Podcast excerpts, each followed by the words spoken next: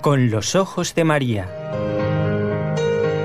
El mundo, la actualidad, las preguntas más profundas sobre Dios y la vida humana en todas sus facetas necesitan ser mirados con los ojos serenos de la Virgen, la Madre de todos los hombres. Con los ojos de María, un programa de NSE Producciones para Radio Católica Mundial conducido por Nelly Álvarez. Bienvenidos. Nos volvemos a encontrar. Demos gracias a Dios. ¿Nos encontramos quiénes? Ustedes, todos los oyentes, mm, distribuidos por cientos de lugares en todo el mundo. Y nos encontramos con nuestros compañeros de Radio Católica Mundial. Allí en Birmingham, en Alabama, en Estados Unidos, está Jorge Graña en la parte técnica. Gracias, Jorge, por estar nuevamente con nosotros. Nos encontramos también con Raúl García, que es nuestro técnico el del equipo NSE Nuestra Señora del Encuentro con Dios desde la ciudad de Barcelona. Hoy continuamos el programa del lunes, no se lo pierdan.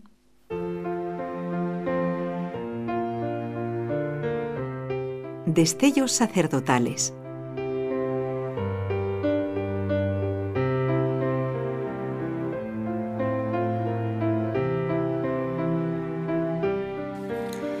Comenzamos el programa de hoy fijándonos en el Catecismo de la Iglesia Católica, en la segunda parte, la celebración del misterio cristiano, donde se nos explica uno de los sacramentos que presta un gran servicio en la Iglesia a toda la sociedad. ¿eh? Son los sacramentos al servicio de la comunidad. Uno de ellos es el matrimonio y el otro es el orden sacerdotal.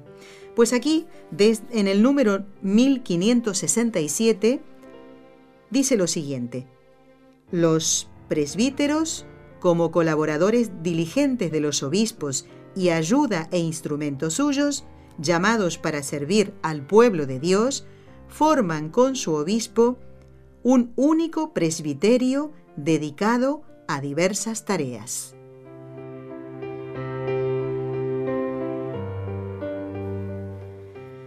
Bueno, dos cosas. Decía que continuamos el tema que empezamos el lunes pasado.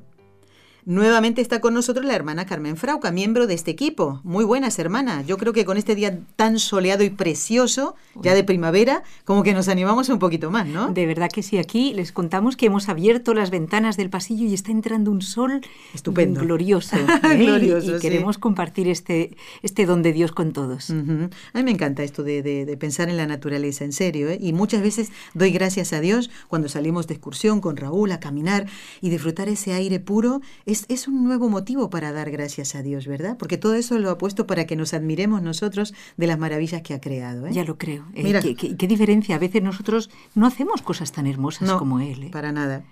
Y, hasta, eh, bueno, nos ponemos mal cuando está lloviendo, pero demos gracias porque hay otros lugares del mundo donde no cae una gota y donde la gente sufre por eso. 850 millones de hermanos nuestros no tienen acceso al agua potable. Lo, leíamos esta, esta mañana en las noticias. Fíjate, impresionante. lo que o yo diciendo. me quedé mm, y todas las mm, hermanas, ¿no? las misioneras, nos quedamos como impresionadas por estas cifras. Como tú dices, demos gracias a Dios por la lluvia, por el agua, por el sol, por el oxígeno, por poder estar vivos un día más. Y pensando en todo esto que, porque vamos a unirlo con el tema de hoy, eh, yo leyendo la vida del cura brochero, veía que él había hecho cosas que uno puede pensar, pero un sacerdote empezar a construir una casa, ¿Es una tarea realmente del sacerdote? Y la respuesta es sí, porque esa casa era de ejercicios espirituales, para el bien de las almas. Antes decíamos, hermanas, eh, están dedicados los presbíteros a diversas tareas. Todos las conocemos, ¿verdad? ¿Eh? El administrar los sacramentos, el, el acompañarnos en nuestra vida espiritual, y tantas otras cosas, porque hasta de médicos tienen que hacer muchas veces, médico del cuerpo y médico del alma. Pero el lunes comenzamos un tema que mm, tal vez algún oyente pueda decir, ¿y entre esas diversas tareas está la política? ¿Qué respondimos el lunes, hermana? Porque vamos a hacer como un pequeño resumen para poder unir con este tema por si alguien no escuchó el programa del lunes. Claro que sí. Mm, pues Nelly, veíamos que en principio podríamos pensar, pues, pues es una tarea hermosísima, la, política bien llevada, ¿eh? santamente llevada. Y, y yo, pues, en un principio, pues podríamos, pienso que incluso un sacerdote, o sea, con muy buena, muy buen corazón, muy buena intención, podría pensar, caramba, pues si yo puedo ayudar a, toda una nación en, lugar de ayudar solamente a un pueblo o a una parroquia, a una ciudad, pues mira qué bien. Si puedo ayudar a que haya leyes justas. Pero ¿qué ocurre? O sea, de suyo está muy bien. Y el poder, eh, diríamos, asesorar, que es la, la misión del sacerdote, poder dar luz, como pues, ya saben nuestros amigos mexicanos que votarán eh, dentro de unos meses, ¿verdad? Mm, en las elecciones presidenciales. Pues sabemos que, y, también de los diputados federales, pues que hay que tener luz, hay que recibir buenos consejos. Entonces el sacerdote puede decir, bueno, eh, una de mis tareas es aconsejar a mis feligreses, a mi gente, y si lo puedo hacer por radio, mejor. Es decir, en ese sentido, em, ¿cómo te diría yo? No limitado, no partidista de la política, sino en realidad política pues es la, ciencia de, llevar a bien la sociedad, es decir, que, de, que cumpla su fin. Y su fin primero es alabar a Dios y que se salven las almas. Claro, todo lo que pueda ayudar a esto es bueno. Ahora bien, ¿quiénes son los encargados de preocuparse de las cosas públicas, del bien público, de, de las leyes, de los impuestos, de, los puestos de trabajo. ¿Son realmente los consagrados a Dios? Bueno, pues veíamos, Nelly, que sobre esto nos habla el Código de Derecho Canónico, mm, que, concretó estas, estas normas y, lo vimos la última vez. ¿Quieres que lo recordemos también? Sí, creo que es importante, hermana. porque nos dice claramente en los cánones 285 y 289 vamos a leer el más breve de ellos, les está prohibido a los clérigos aceptar aquellos cargos públicos que llevan consigo una participación en el ejercicio de la potestad civil. ¿Eh? Ellos ya tienen un cargo público con el que participan en el ejercicio de la potestad religiosa. Claro. ¿Verdad? Es un servicio a la comunidad, lo que decíamos del, del altísimo. El del sacerdote es insuperable, altísimo. De hecho, lo que hace un político, diríamos, em, a lo mejor un sacerdote podría, entre comillas, hacerlo en el sentido de que está, mm, algunos sacerdotes Muy bien están preparados. Exactamente. Pero al revés, ¿no? Lo que hace el sacerdote no lo puede hacer uno que no sea sacerdote.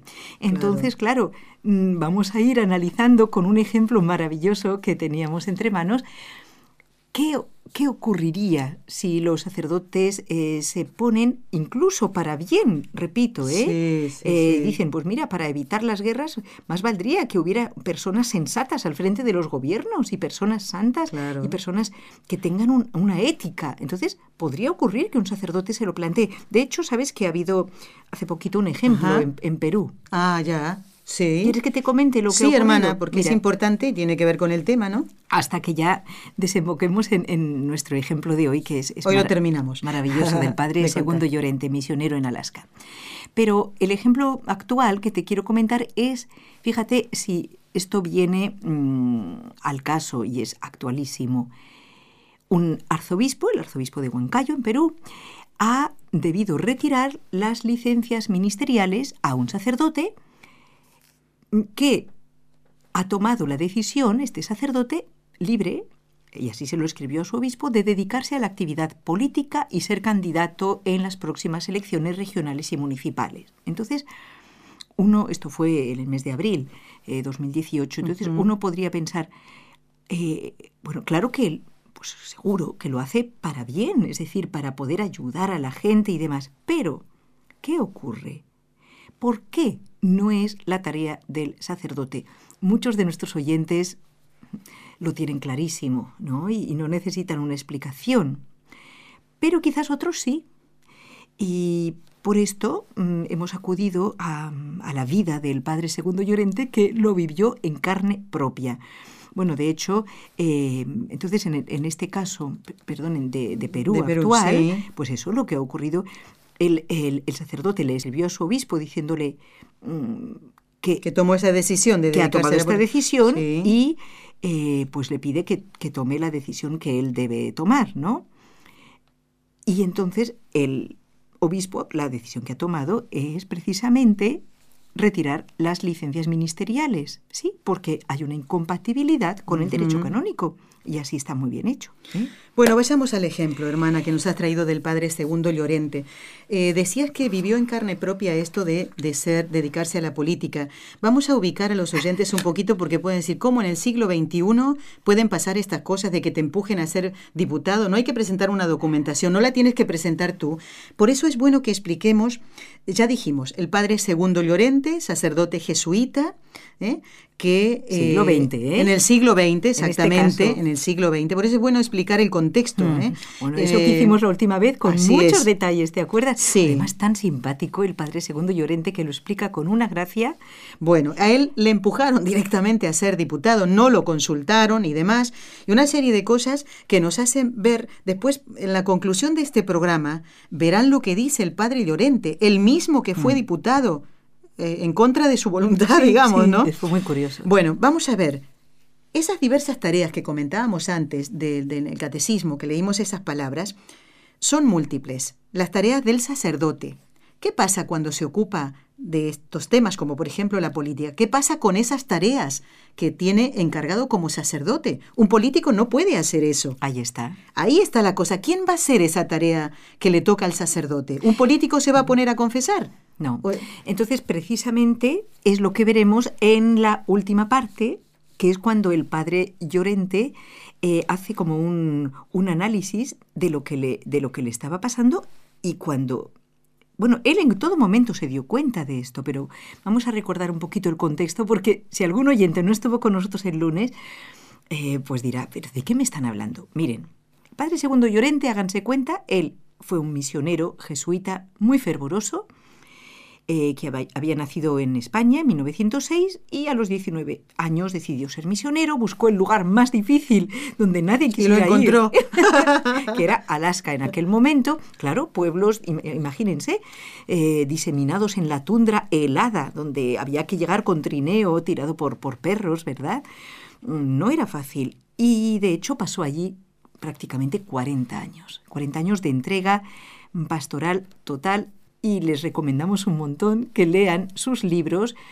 En concreto, nosotras tenemos aquí eh, el libro 40 años en el Círculo Polar, donde encontrarán este caso y, las, todas y las- otros. y otros sabrosísimos, además eh, explicados con una gracia, gracia con mayúscula y Santa con gracia, minúscula. hermana, santa Por eso lo digo, las dos. La gracia de Dios. Totalmente, es así. Entonces, bueno, resumiendo, usted- eh, res- resulta que en el año 1959 él ya llevaba tiempo en Alaska y había sido ordenado en, el 34 y ya, ya se dedicó de pleno a, a cuidar a- al pueblo esquimal, pero totalmente para llevarles el mensaje de Dios. Nunca pasó por su mente el meterse en asuntos políticos. Pero resulta que Alaska se convirtió en un estado de los Estados Unidos precisamente el día 3 de enero de 1959. Y la población, eh, la mayoría esquimal, que nunca habían votado ni sabían de qué iba la cosa, pues en el distrito donde él estaba, como misionero, pues pensaron, qué mejor eh, tenemos que elegir a alguien, nos han dicho por ahí los blancos que hay que elegir a alguien que, Que nos represente. que nos represente, que defienda nuestro bien, que hable bien de nosotros. Y bueno, sin meterse en muchas reflexiones, se hablaron unos con otros y dijeron, vamos a, a- vamos a poner el nombre del padre Llorente. Y así lo hicieron. Y cuando él se enteró, ya estaba todo hecho. Sí, sí. Entonces él mm, habló con su obispo, les dijo, yo no haré nada si no es con el permiso de mi obispo, es más, yo no tengo ningún deseo de esto. Y resulta que el señor obispo en un principio le dijo que, que no, también lo consultó con Roma, todo el mundo estaba de acuerdo en que no era el papel de un sacerdote, pero por un, un juego de las circunstancias de que la carta mm, no se pudo enviar a tiempo al gobernador, la carta de renuncia del padre Llorente, pues se vio obligado, incluso con, con el permiso del obispo, que le dijo, pues lo tienes que hacer porque no ha llegado la carta de renuncia y tienes obligación de atender por lo menos esta legislatura. Bueno, pues ahí estamos entonces. Nelly, habíamos llegado, eh, era un sistema muy, muy duro el que tenían para, eh, para, reunirse. Bueno, muy normal, para, es la, la, tarea política pues de reunirse los diputados durante, durante días y días, en concreto, fíjate, en, en aquel año 74 días seguidos, ¿eh? empezaban las sesiones de los diputados el último lunes del mes de enero y 74 días seguidos de un ajetreo terrible en el que él, o sea, eran jornadas y jornadas trabajando sobre las leyes, mm, discutiendo unos con otros, buscando juntos eh, el mejor camino. ¿Y cómo era una jornada? Para que veamos cuánto tiempo mm, lleva la política. ¿Dónde, ¿Dónde cabe la misa? ¿Dónde cabe la ah, confesión? Ah, ah, ¿Dónde cabe la dirección espiritual para un sacerdote que se dedica a la política? ¿Cómo era una jornada vivida por el padre Llorente en la Cámara de Diputados. Claro, porque tengamos en cuenta que él era un hombre entregado, entonces no era un hombre que hiciera las cosas a medias, ya que le habían dicho y con permiso lo estaba haciendo como excepción, dijo, pues esto lo voy a hacer con toda mi alma, con todo mi corazón para el bien. Bueno, lo eligieron Nelly para tres comités y ahora verás por qué los horarios el comité judicial, eran, ¿sabes?, como para tratar tres asuntos. Entonces se reunía con los que hablaban de lo judicial, luego lo eligieron para el de los negocios de Estado y para la educación, sanidad y seguros. Y todo esto hablando del pueblo esquimal, defendiendo el bien y los derechos de, un pueblo que, claro, tenía unas condiciones de vida muy diferentes del resto de Estados Unidos. Bueno, a las nueve de la mañana empezaban los comités a estudiar los proyectos de ley. A las 10 empezaban las sesiones en la Cámara. A las 12 a comer. A la una vuelta a los comités.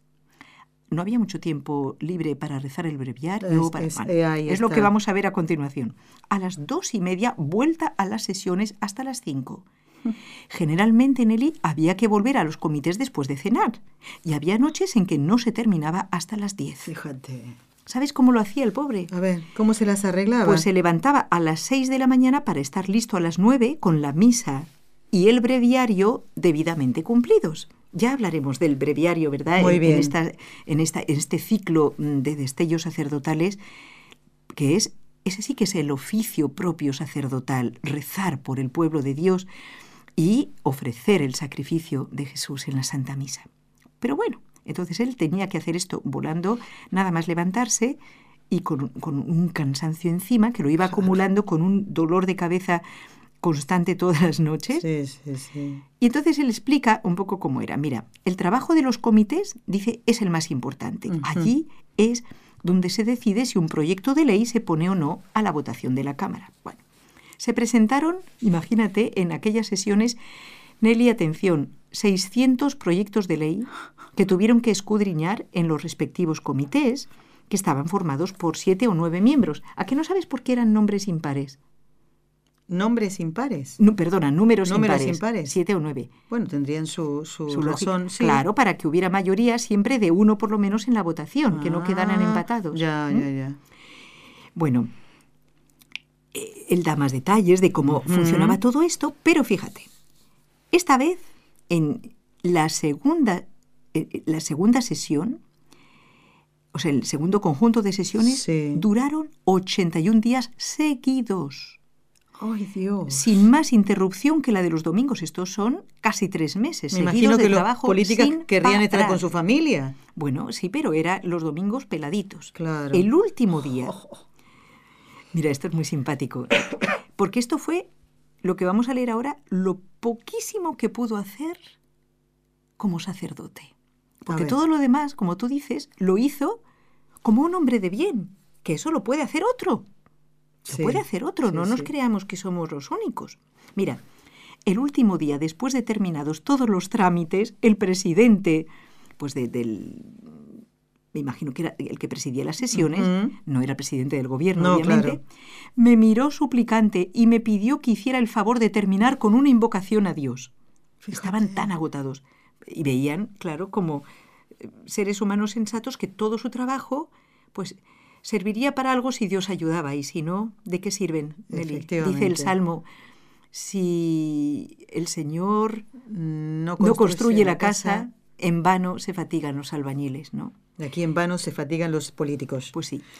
Entonces, eh, como yo estaba sobre aviso, leí una oración que escucharon todos de pie. El último párrafo decía más o menos, miren qué gracia tiene en su forma de contar, que los que aquí hemos trabajado juntos 80 días en beneficio del pueblo alascano, oh Padre y Dios nuestro, nos volvamos a reunir en la gloria en la compañía de los santos. Amén. Bueno, esto era el resumen de la oración. Sí.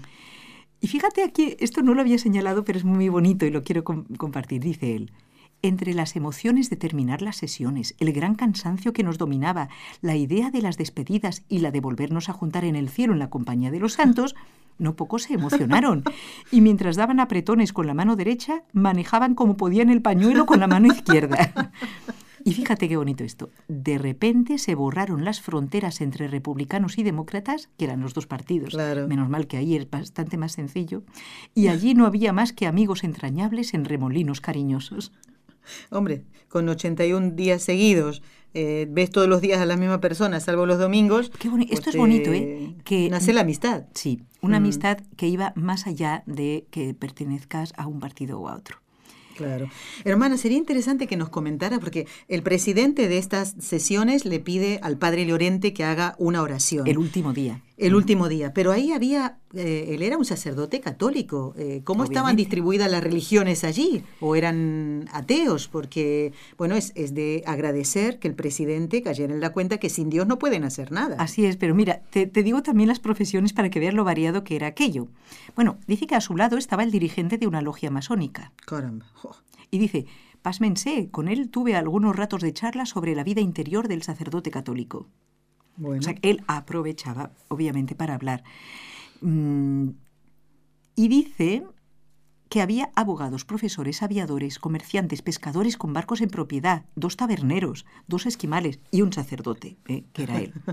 De los 40 diputados, fíjate, solo cuatro éramos católicos y solo tres podíamos comulgar. No da más detalles. nada más, ¿bien? claro. Ujú. Y para colmo, entonces estaba en un ambiente que, que era un poquito difícil. Sí. Y por otra parte, todo se le volvían invitaciones, aparte de todo el trabajo que tenía, como le empezaron a querer mucho porque vieron su valía y lo que, todo lo que hacía, todos le invitaban a dar conferencias y él dice las aceptaba todas, como si el trabajo ya no fuera durísimo de por, Por sí. supuesto. Lo veía como ocasiones, ¿verdad?, para poder eh, compartir un poco más.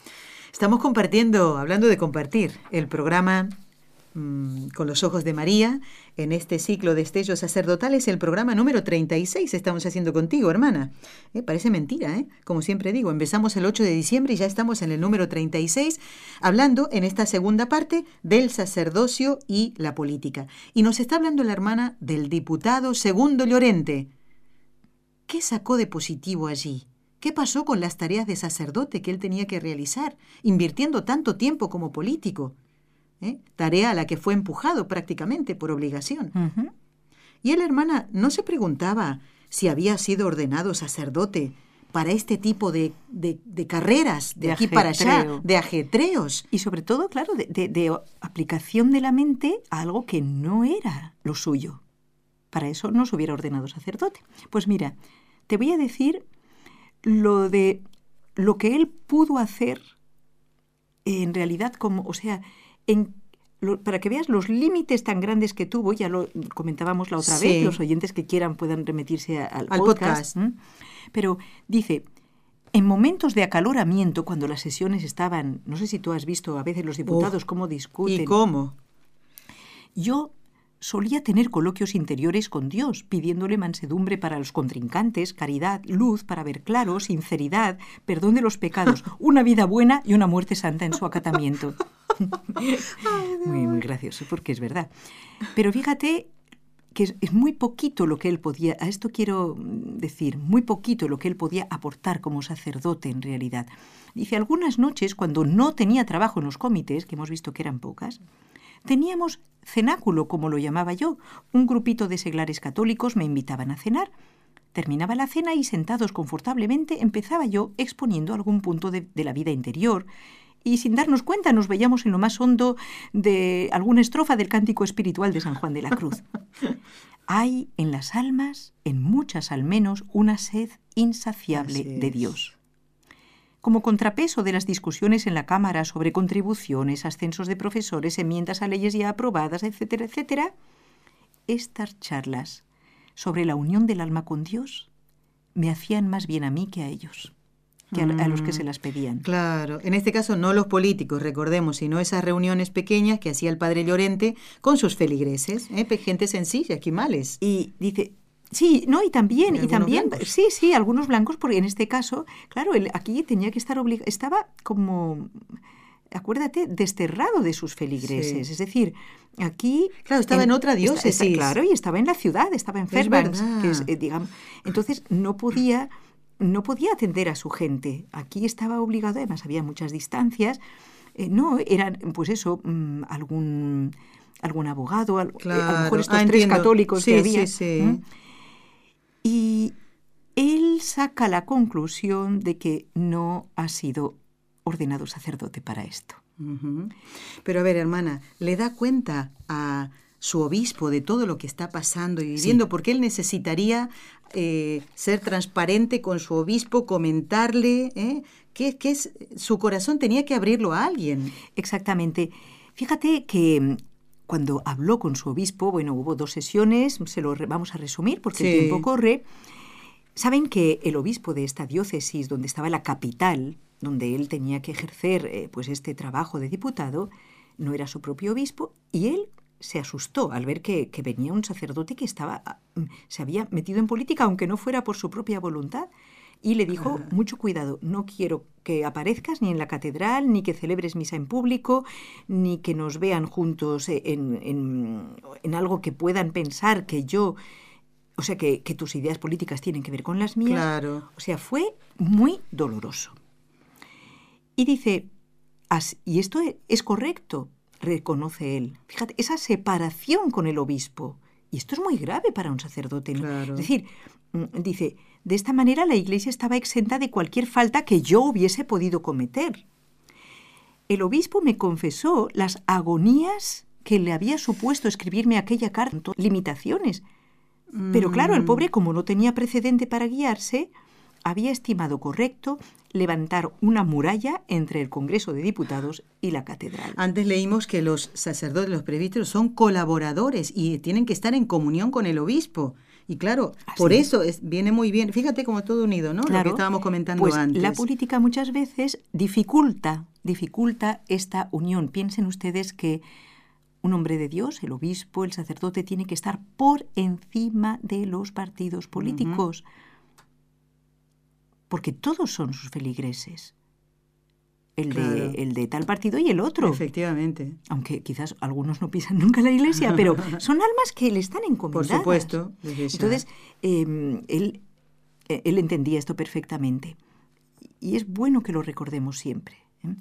Entonces, un sacerdote debe presentarse a un cargo político y ya nos queda solamente tiempo, Nelly, Eso para también, lo principal. Él también se lo preguntó esto. y esto es casi para leerlo tal cual. Yo creo que sí que conviene. La pregunta que se hizo el padre Segundo Llorente, que fue empujado a ser diputado en contra suya y que ejerció durante un cierto, cierto periodo esta función ¿eh? de cara a, a prestar un servicio, ¿un sacerdote debe presentarse para un cargo político?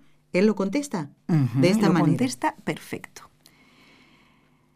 Dice, ahora, mm, muchas veces yo me he preguntado esto, si creo que un sacerdote debe presentarse a un cargo político. Ahora ya tenemos la autoridad del vicario de Cristo, mm, que se ha pronunciado en contra. Con lo que mi respuesta carece de importancia. Claro, quiere decir que ya, eh, como hemos visto en el Código de Derecho Canónico, Sí. ya, ya está claro que no. Que no. Pero, juzgándolo por mi propia experiencia, mi respuesta también sería la misma, sería negativa, sin lugar a duda, por muchas razones. Y ahora, amigos, les vamos a poner una tarea a ustedes. El que quiera, que vaya sacando cuenta con los dedos, porque caben en los dedos de las dos manos, la cantidad de razones que hay para que un sacerdote no se dedique a la política. Yo hice el ejercicio, a ver si estamos de acuerdo. Dice, mientras estuve en la capital, en calidad de diputado, mi distrito, como sacerdote del Bajo Yukon, la, la zona que me habían asignado, quedó sin sacerdote. Los esquimales más piadosos estimaron que había sido un error enviarme a la ciudad sin haberse asegurado antes de que me sustituiría otro sacerdote. El obispo no tenía sacerdotes disponibles.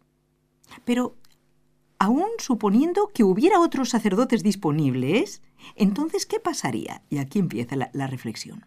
Si el sacerdote que se mete en política no es un santo, entonces puede hacer más daño que bien entre los políticos. Pronto se vuelve mundano. Su lenguaje se deteriora. Ah, amigo. Su misma apariencia cobra cierta arrogancia. Comenzará a ir de fiesta en fiesta, incluyendo las mixtas y ruidosas que terminan después de la medianoche. Qué pobre preparación es esto para la misa y el breviario y el rosario, si es que todavía cree en todo eso. Hermana. Claro. Luego debe ser leal a ciertos intereses. Y, claro, si, es- si forma parte de un partido, tiene que ser leal a los intereses de ese partido. Y comienza a caminar por una cuerda floja, temeroso de enfrentarse con algunos y dispuesto a prestar ayuda para derrotar a la oposición en cosas que la oposición está defendiendo, aunque sean buenas Claro. tiene que derrotar al otro. ¿Te- ¿Se dan cuenta? Algunos se escandalizarán de que un sacerdote vote, por ejemplo, por ciertas cosas que considera malas. Como por definición, además dice, no es santo, se olvidará de las enseñanzas de la Iglesia y con su actuación hará mucho daño a los Qué fieles. fuerte. Pero, hermana, ¿qué pasaría si el sacerdote fuera Esto solo lo sabe Dios, ¿no? Claro. Si el sacerdote fuera santo. Esto Ah. también se lo preguntó el padre Llorente. Sí, y dice, no ha dejado eh, de verdad apuntada sin hilo. Dice, ¿qué pasaría si el sacerdote fuera santo? Pues que tal sacerdote rechazaría el puesto político. ¿Por qué? No se sentiría a gusto pasando las noches con los políticos, lejos del altar, donde le corresponde estar. San Juan de la Cruz decía que el don del pensamiento humano es tan precioso que solo Dios debiera ser el objeto de nuestros pensamientos. Pensamientos que malgastamos en cosas superficiales, ridículas, doy vuelta a la página del libro, o hasta pecaminosas.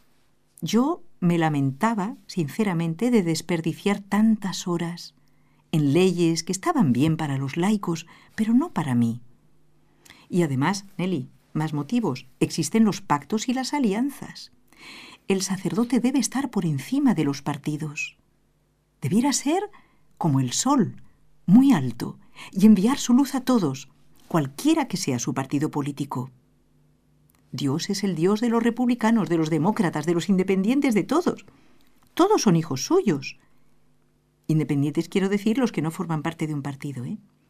El sacerdote debe imitar a Dios en esto. Pero desde el momento en que un sacerdote ocupa su puesto en el Congreso, se le clasifica y lleva ese partidismo consigo donde quiera que vaya. Así es. Esto no hace justicia al sacerdocio. Fin de la respuesta. Me he quedado, realmente es para repasar, hermana, todo, todas las razones que da el padre Segundo Llorente, que repito, ejerció como diputado en contra de su voluntad, las razones que da para que un sacerdote no se dedique a la política. ¿Cuántas misas se dejaron de celebrar en su ausencia? ¿Cuántos fieles dejaron de recibir la comunión porque él no estaba? ¿Cuántos de reconciliarse con el Señor porque no había un sacerdote que lo reemplazara durante ese tiempo que él tuvo que viajar y, y ejercer en la política? Esas diversas tareas a las que nos referíamos al principio, todas las conocemos. Esas tareas que realiza el presbítero en comunión con su obispo. Una de esas tareas no es la política. Así nos lo dice el canon, el Código de Derecho Código de Canónico. Derecho Canónico. Ujú. Mana Carmen, muchas gracias. Yo creo que ha quedado claro qué vamos, qué más vamos a agregar. Pues fíjate, a lo mejor una, un- una pequeñita reflexión, porque es verdad que el sacerdote tiene que, y es normal, y, y tiene esa ilusión dentro de, de mejorar este mundo. Pero claro, ¿cómo se puede mejorar la sociedad si no mejoran las almas una a una? Así es. Y esa es la tarea grande del sacerdote, la que otro no puede hacer en su lugar, la de mejorar y santificar las almas una a una. Y así es como se van a santificar las familias y así la sociedad, ¿verdad? Y con esto pues no, no, no queremos mm, criticar a nadie, sino simplemente ensalzar la labor del sacerdote. eh, como sacerdote. Como sacerdote. Mm, cada uno tiene su lugar en, en, en, la sociedad y el sacerdote puede muy bien, y, y, y se agradece mucho que lo haga, aconsejar, guiar, incluso a lo mejor a, un, a sus feligreses que están en la vida política, les puede dar muy buenos consejos en un momento difícil en que tengan que tomar una decisión, ¿no? Eh, al, al, como darles luz desde el Evangelio, darles los criterios, pero no ensuciarse quizás, diría yo, con, con partidismos que tienen mucho más de mundano que de sobrenatural. Mana Carmen, gracias por haber estado con nosotros. Te esperamos pronto, si Dios quiere. Ay, cuando tú me invites. Te daré claro otra tarea, sí. ¿eh? Ya buscaré que es algo que seguro será tu, de tu agrado y también de los oyentes que han compartido estos dos programas sobre el sacerdocio y la política en destellos sacerdotales del programa Con los Ojos de María. Nadie se vaya, ¿eh? Solo la hermana Carmen se va a hacer la tarea. hasta pronto. Pero ustedes mmm, acompáñenos hasta el final del programa.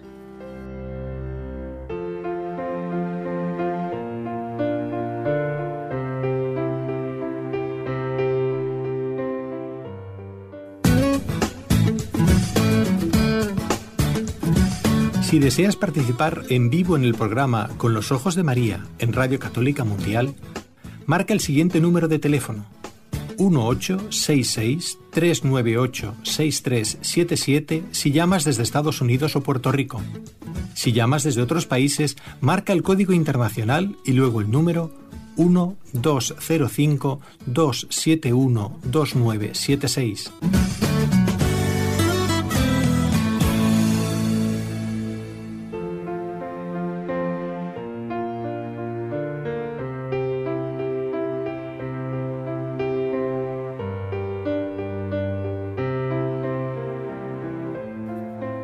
Ha llegado el momento de compartir una charla amena, en este caso, con ustedes.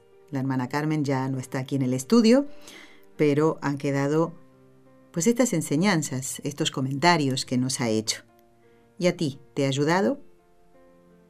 Cuéntanoslo si lo deseas, ¿eh? aquí nadie está obligado a llamar. Bueno, ha llegado el momento de recibir las llamadas o leer correos electrónicos. Total, se trata de entrar en contacto con tantos oyentes que nos siguen.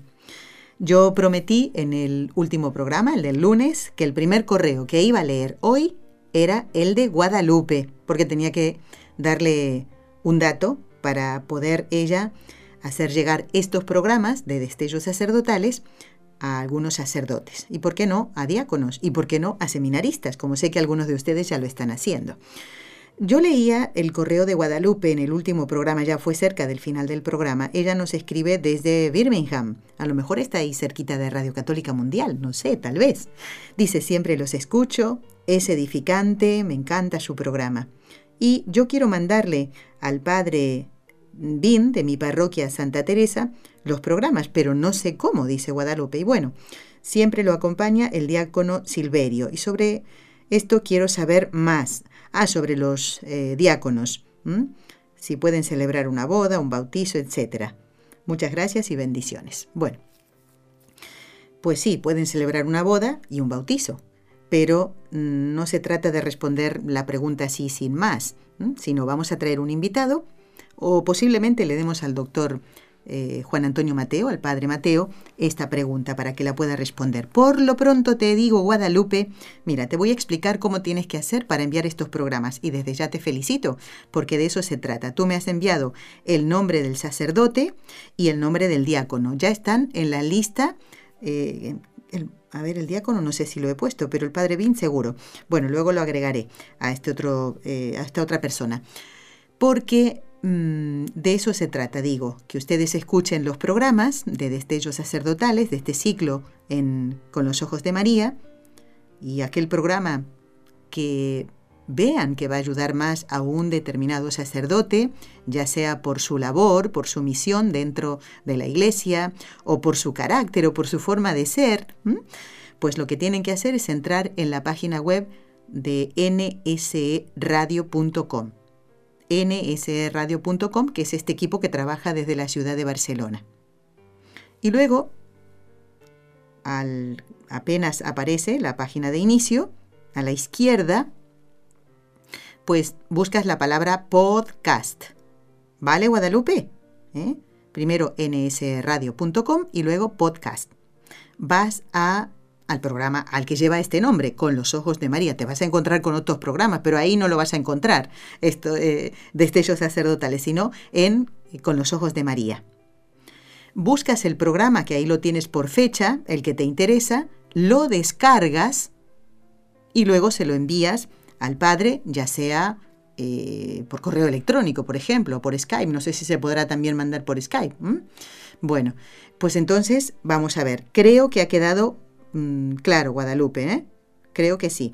Y tengo en cuenta tu, duda sobre la tarea del diácono. Así que no, no te preocupes que dentro de poquito pues vamos a, a, a, tratar este tema. Ya tenemos una llamada desde Miami. Jorge, creo que Jorge llamó la semana, el lunes pasado. Es así, Jorge, muy buenos días. Buenos días, ¿cómo está? ¿Qué tal, Jorge? ¿Cómo vamos? Bien, sí, yo llamé el lunes pasado. Bueno, bueno. Me, me, gusta este programa, perdona que te vuelva a llamar. No, por eso no se eh, pide perdón, ¿eh? No, no, no, todo lo contrario. No, porque eso significa que ustedes tienen un interés, que les ha ayudado, o bien puede quedar una duda, o como en tu caso sé, Jorge, que a lo mejor quieres hacer algún comentario. A ver. Sí, me gusta porque eh, no sé, como con, con, tanto valor moral que se ha perdido en los gobiernos ahora, que debería de haber un sacerdote guía para, para cada presidente. Yo digo que me acuérdate que el profeta Natán no era sacerdote, pero pero era un profeta que, que le decía, le comunicaba lo que Dios quería que él hiciera y cómo se debía portarse. A David. sí, el rey David, correcto. Eh, pero había también un, un, un, sacerdote que era amigo del rey David y, era amigo del rey y también era sacerdote y guía espiritual de, de, del rey David. Y también en la Edad Media, a los obispos eran también eh, bien, eh, bien unidos con, el, con los gobiernos. Incluso tenían eh, tenían como una autoridad sobre los reyes a veces también. Para coronar a los emperadores. Mira, fíjate, a eso te refieres, ¿no? Para coronar a los emperadores. Sí, claro. Sí, correcto. No, y, si se portaban mal, ¿qué hacían ellos? Lo excomulgaban. Claro. ¿Y, y qué, qué, pasaba si lo excomulgaban? Los reyes perdían uh, prestigio y también podían perder algún derecho de, de, de hacer negocio con otros reinados. Fíjate, bueno, muy bien. Entonces, yo creo que, como te digo y te repito, con tanto jefe de Estado ahora que son tan corruptos y y roban a los pueblos, debería de, eh, de haber sacerdotes capellanes de la política. Pues no es mala idea, ¿eh? pero le harían caso, le harían caso, Jorge, porque ahí está, entra la libertad de la persona, ¿no? Está bien lo que dice, sí es cierto. Eh, los casos que comentas son, eh, pues, estos más cercanos a nosotros, ¿no? No estamos hablando del profeta Natán, pero eh, son mm, casos en que no se metían en política, sino que actuaban, pues, mira, se parece un poquito a lo que la Conferencia Episcopal de México está haciendo, ¿no? están pidiendo a los fieles que recen en familia y en comunidad para que las elecciones que tienen ahora el 1 de julio se realicen en paz y armonía. Eh, de ahí a que quieran los gobiernos escuchar a los sacerdotes y a los obispos, pues ya sabemos lo que pasa muchas veces, Jorge. Tu comentario vale muy bien y viene a cuento eh, de, lo que estamos tratando y significa que has prestado atención y que te ha interesado el tema. Jorge, eh, te pongo las intenciones para la misa del último día del mes, como hacemos siempre cuando ustedes llaman, yo lo apunto todito y lo sumamos a los correos electrónicos que nos envían. ¿De acuerdo, Jorge? Gracias por haber llamado. Sí, Dios lo quiere. Y sigan llamando, ¿eh? Aquí no tienen que pedirme perdón para todo lo contrario, ¿eh? Bueno, sigo leyendo otro mensajito. A ver, en este caso es el de Isabel. Isabel, tiene un nombre precioso. Eh, nos pide que oremos y recemos mucho por, por su padre. Ella no puede acompañarlo porque él está en un asilo y entiendo perfectamente, Isabel, lo que me cuentas, que tu papá pues ya como que se está abandonando, ¿no? No quiere comer, no quiere que lo muevan, no quiere... Y esto, claro, cuando la persona está en este estado, eh, pues necesita un incentivo y sin duda el que vaya a visitarlo y esté con él, esté con esta persona, un hijo, pues con más razón, pues se puede animar ciertamente. Pues vamos a encomendarlo y mm, tú verás, Isabel, pídele mucho al Señor para que acomode tus cosas y, a ver, pregúntate, ¿no vale la pena hacer un esfuercito para acompañar a tu padre en los últimos momentos? Si es que se puede, claro, pero ponlo en manos del Señor y tú pon lo que está de tu parte. Eh, lo demás el Señor lo hará, ya verás. Y lo ponemos también eh, en la misa del último día de este mes. ¿eh? Falta todavía, pero me alegro de que ya estén enviando intenciones. Bueno, voy a saludar ahora a otro caballero. Él es Nelson de Florida. Muy buenos días, Nelson. ¿Qué tal? ¿Cómo está? Buenos días, hermana. Bien, gracias a Dios. ¿Y usted cómo está? Pues aquí yo muy contenta, disfrutando, como dijimos al principio, de este día espléndido. Parece que se está animando un poquito la primavera eh, por este lado del mundo, ¿sabes? Porque últimamente eh, estábamos fríos, hasta, mira, hasta para escribir. No podía ni escribir del frío que hacía por aquí. Dime, Nelson, ¿qué quieres comentarnos? Adelante. Eh, gracias. Yo, por ahí estuvieron unos hermanos de Mallorca que vinieron a visitarnos el fin de semana, que estábamos en un cursillo de cursillo. Ajá. Pero bueno, a lo que voy es, sí, yo hice yo no soy muy diestro para la computadora, pero mi esposa me ayudó y, le mandé los programas a cinco sacerdotes. Cinco. Eh, voy a ver cómo hago para colocarlos, eh, eh, para mandárselos, para colocarlos en oración. Sí. Y yo te iba a hacer un comentario. En Colombia sí hubo un sacerdote que se pidió las dispensas y se fue para la política. Y estuvo ahí hace años ya Hmm. Hasta ahí ya al último perdí el rastro porque yo me vine para los Estados Unidos. Pero eh, hay alguien que, que sí está yendo a la, a la, a la alcaldía. Eh, es el, padre Carlos Jeffres. Él va a la alcaldía y el último, la última vez que hubo un secuestro del gobernador tuvo la oportunidad de, por, de, último, por, lo, por antes de que muriera, poderlo ver y poder eh, darle sus sacramentos. Los sacramentos, ya. No sabía, no conocía este padre caso. Se llama Carlos Yepes. Se puede localizar por medio de Yeshua, la voz de Jesucristo. Yeshua, la voz de Jesucristo. Nelson, te comprometo a que eh, hace un esfuercito y vuelve a pedirle ayuda a tu esposa, que parece que es la integrante de la familia que maneja bien todo esto, para que nos envíes los nombres de los sacerdotes a los que ustedes ya les han enviado los programas. Así lo pongo en la lista, porque seguro que si me lo das ahora lo voy a apuntar mal. Entonces, para que estén, y les digo que ya esta lista está creciendo muchísimo, ¿eh? cosa que me alegra mucho porque significa que ustedes están haciendo la, la otra parte de nuestro trato, recuérdenlo, ¿eh? ¿Eh? como ha hecho Nelson, de enviar estos programas. Gracias, Nelson. Y em, si te sumas a la oración de las tres Ave Marías que ahora vamos a hacer, ¿eh? pues yo me pongo contenta y así no me dejan sola y me acompañan. ¿eh? bueno, quiero encomendar muy especialmente nuestros compañeros de Radio Católica Mundial, Jorge Graña, me ha comentado del fallecimiento de Monseñor Foley, el obispo emérito de Birmingham, y yo le decía, me suena ese apellido, claro, recordando el libro mm, que escribieron sobre la, Madre Angélica, ahí está la fotografía de él y me sonaba, digo, claro, es él, vamos a encomendarlo. Nos decía don Jorge que estuvo así trabajando por la iglesia y desgastándose hasta último momento. Pues vamos a encomendarlo también. Y a estos sacerdotes, que ya Nelson nos enviará los, los nombres, también lo vamos a hacer, ¿eh? porque han recibido los programas. Vamos a pedirle a nuestra Madre la Virgen Santísima que por el poder que le concedió el Padre, la sabiduría que le concedió el Hijo y el amor que le concedió el Espíritu Santo, libre a todos los sacerdotes de caer en pecado.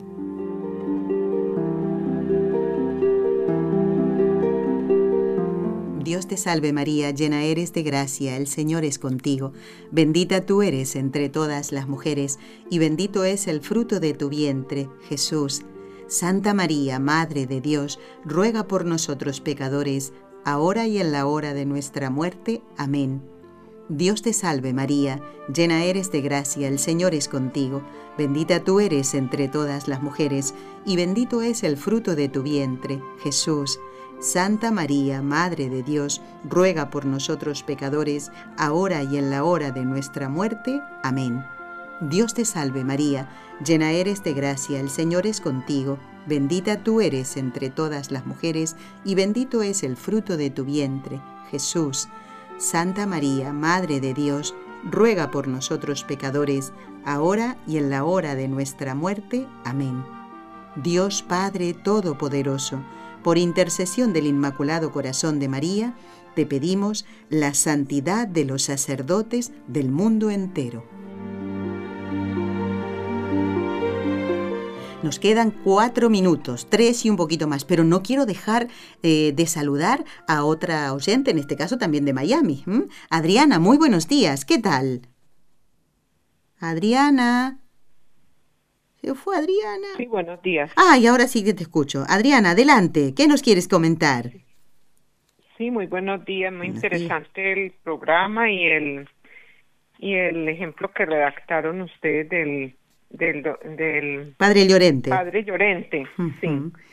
Eh, y mi comentario acerca de eso es que es, estoy muy de acuerdo con el señor que llamó anteriormente. Es necesario, necesario como mm, que los políticos, las personas que nos representan tengan una tutoría, algo, un acompañamiento, porque desafortunadamente eh, en esta en esta época moderna y en estos países mientras más civilizados se ha sacado más a Dios de todo de las escuelas de los gobiernos de de donde él estorbe ahí no está. Y serían los que rigen los pueblos por mandato de del, del, del mismo pueblo y por ser escogidos por Dios supongo porque ninguno está ahí pues porque debería haber el acompañamiento de un sacerdote en lo del credo católico, ¿no? Ya. Bueno, Pero como todos los credos, si hay libertad de credos, es, es muy difícil. De todas maneras, el, el ingrediente de la fe en el gobierno de los pueblos, porque estamos en muchas crisis y yo creo que la primera causa es esa, la falta de Dios. Exactamente. Muchas gracias por el programa y seguimos escuchándolos. Muy bien, Por favor, me pone a la familia Molina, Arango y Ríos Gutiérrez en la misa del último día. Muy bien, así lo hacemos, Adriana. Muchísimas gracias a ti por participar en el programa de hoy. ¿eh? Bueno, ya está. Esperen que no me quiero olvidar de apuntar esto, sino después... Vale, ya está. Bueno, me queda poquito tiempo. Quiero dar las gracias a Alonso, otro oyente que nos ha escrito diciendo qué hermoso programa el de la Gran Promesa, donde estuvo el rector de la Basílica de la Gran Promesa de Valladolid. Qué bonitos todos los programas, dice. Quiero decirle que a la iglesia que vamos mi familia y yo eh, es eh, la de San Antonio de Padua en Dalhart, en Texas, y ahí tienen dos imágenes de San Antonio. Así que es ahí donde vamos y hacemos oración por usted. Y pone intenciones ya para la misa del último día del mes. Alonso, muchísimas gracias. Y gracias por contarnos esto. ¿eh? La gente de la revista El Pan de los Pobres. Eh, saben ustedes que hace poquito estuvo el director de la revista hablando de San Antonio, de su faceta sacerdotal. Están más que contentos porque saben que algunos de ustedes ya han entrado en esa página y ya los tienen como amigos. ¿eh? ¿Eh? Somos todos amigos de San Antonio, que sí. Yo en primer lugar. bueno, el mes que viene, si Dios quiere, en mayo, en el mes de María, eh, volverá a estar don Luis Fernando Sayas. Gracias, eh, Jorge de Miami, Nelson de Florida y Adriana también de Miami por haber participado en el programa de hoy. Les recomiendo la lectura del libro 40 años en el Círculo Polar, donde el padre Segundo Llorente cuenta todo lo que nos ha comentado la hermana Carmen en el día de hoy y muchísimas otras cosas, ¿no? Bueno, y también les recomiendo leer en el Catecismo de la Iglesia Católica, en la segunda parte, la celebración del misterio cristiano, en el capítulo tercero, los sacramentos que están al servicio de la comunidad. Y uno de ellos es el orden sacerdotal. Léanlo porque realmente es para hacer oración también. Gracias Jorge Graña de Radio Católica Mundial por habernos acompañado. Raúl García, muchísimas gracias aquí desde Barcelona con NSE. El viernes estará Dios mediante el doctor Manuel Ocampo para seguir hablando de la formación de los sacerdotes escuchado un programa de NSE Producciones para Radio Católica Mundial.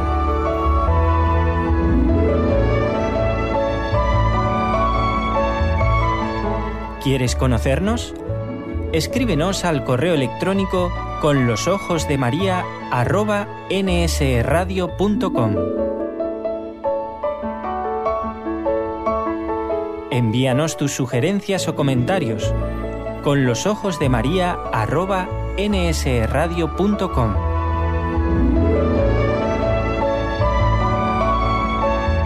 Te esperamos.